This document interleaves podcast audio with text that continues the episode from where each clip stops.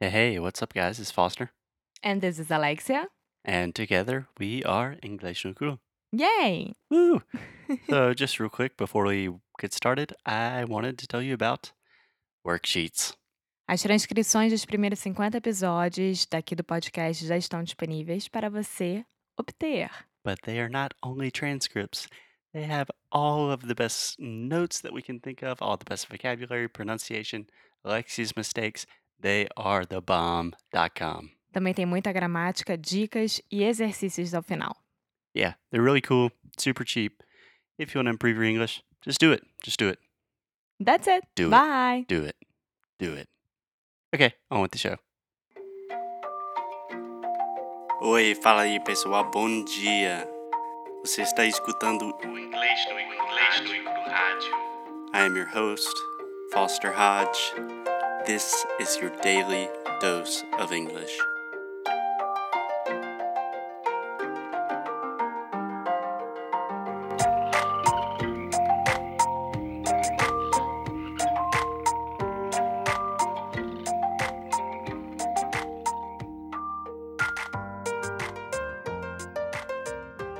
Hey, Alexia, what's up?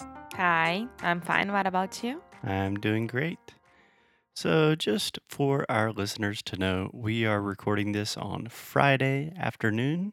Friday, what's today's date? Do you know? 16th? I don't know. Friday, June 15th, 15th. which means that the World Cup starts. Well, the World Cup started yesterday, Yes. Yeah. but Brazil has its first game on Sunday. yes. So, first of all, Alexia, World Cup. What do you think about it? I don't want to think about it. After the last World Cup, I'm traumatized. Yeah. A lot of energy, a lot of faith, a lot of everything. a range of emotions, to say the Yes. least. So, just to give you a picture, in general, I like the World Cup. I think it's fun. I don't know too much about soccer, but I like the World Cup.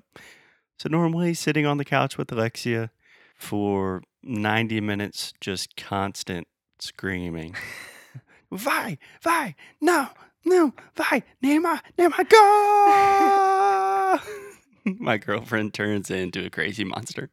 I love uh, the big world games, you know, like the Olympics, World Cup. It's the only, uh, those are the only times that I really, really cheer for Brazil. Yeah. The only two times I have really been scared of Alexia is during watching Brazil play soccer or watching the Brazilian volleyball team. Yes.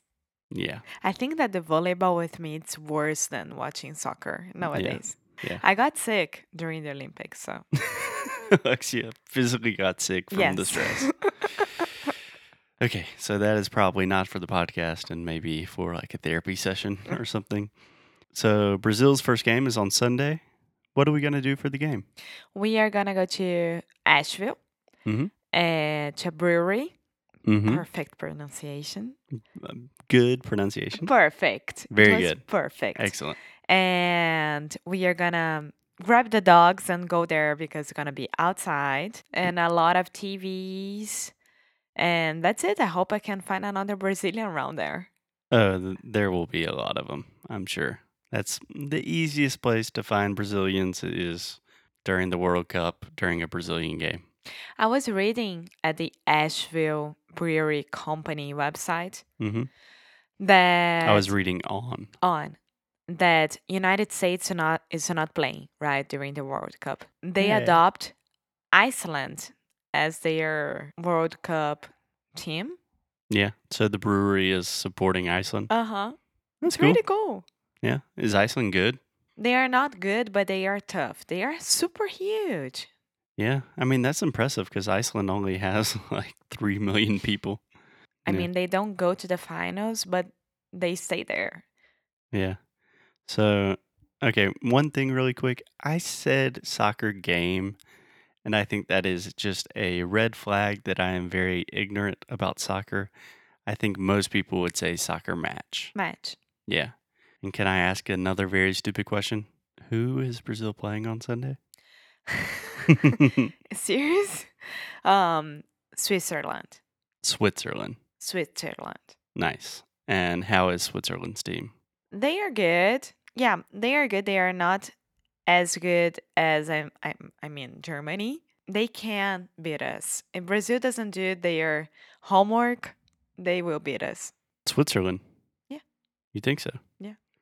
Interesting. Well, Neymar, do your homework, I am bro. not optimistic. optimistic. Optimistic. One more time. Optimistic. Optimistic Yes. for S- this World Cup at all. So I Huh. always I wonder think why. What happened in the last World Cup? you don't have to talk about it. yeah, I know. But And you were there. You were in Brazil when this happened. Isn't that crazy? That was four years ago. yeah, we were at the same place and Seems we like didn't know each yesterday. other. Yeah. Yeah. How do you feel about we watched the first two friendlies? And I mean, I again, not a soccer expert here, but to me, Brazil looked like they were playing pretty good. Yeah. So I hope that Brazil's team Mhm. stay united and it's not only all the pressure on Neymar. And we have uh, Gabriel Jesus, Paulinho this time, and everyone like super, super more focused, I think. Mm-hmm. And maybe because it's the World Cup is not at home like in Brazil, it's at Russia, In Russia. in Russia, In Ru. in Son de Russia, Sha- in Schwa. Russia. Yeah. Uh, maybe we'll Mm. do fine this time. It's definitely less pressure. Yeah. Yeah. Cool. I hope they do well. Cool. So we will return on, I guess, Monday after the game. Give like our feed. It's not like we're sports announcers or anything, but for the next few weeks, we'll continue to talk about the World Cup. Yeah. And just so you guys know, there are a lot of good World Cup podcasts that they have just released recently. So, like serious companies like E ESPN, I know is doing one. So, if you just look in Spotify or iTunes and go to the podcast and search for World Cup, there are tons of them. I think there's one called We Came Here to Win that I've listened to the first few episodes. Really good. Yeah. And one thing that I was talking about it- about it with my friends that Brazil is not in a very good place right now, like the country. Because of that, people are really criticizing Mm-hmm. the people who are cheering for the World Cup. Like, Yeah. you shouldn't do that because our economy is worse and this is a lame. Na na na na na. And I mean, Yeah. really, That always happens. yes, but it's really unnecessary. Yeah. Same thing happens in the States, though. It's like, why are you going to cheer for the States? Because the U.S. is always terrible at soccer. It's like, It's come not on. the same thing. Okay. Well, we'll see how it goes. Cross your fingers. Yes. Okay. Talk to you soon. Bye. Thank you, thank you, thank you so much for listening to another episode of Inglês no Cruhaju.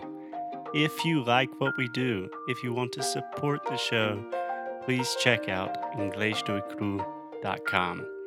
At inglesnocru.com, you can find everything from the worksheets for these episodes to learn all of the best pronunciation, vocabulary, grammar, real English, the way we speak it on the streets.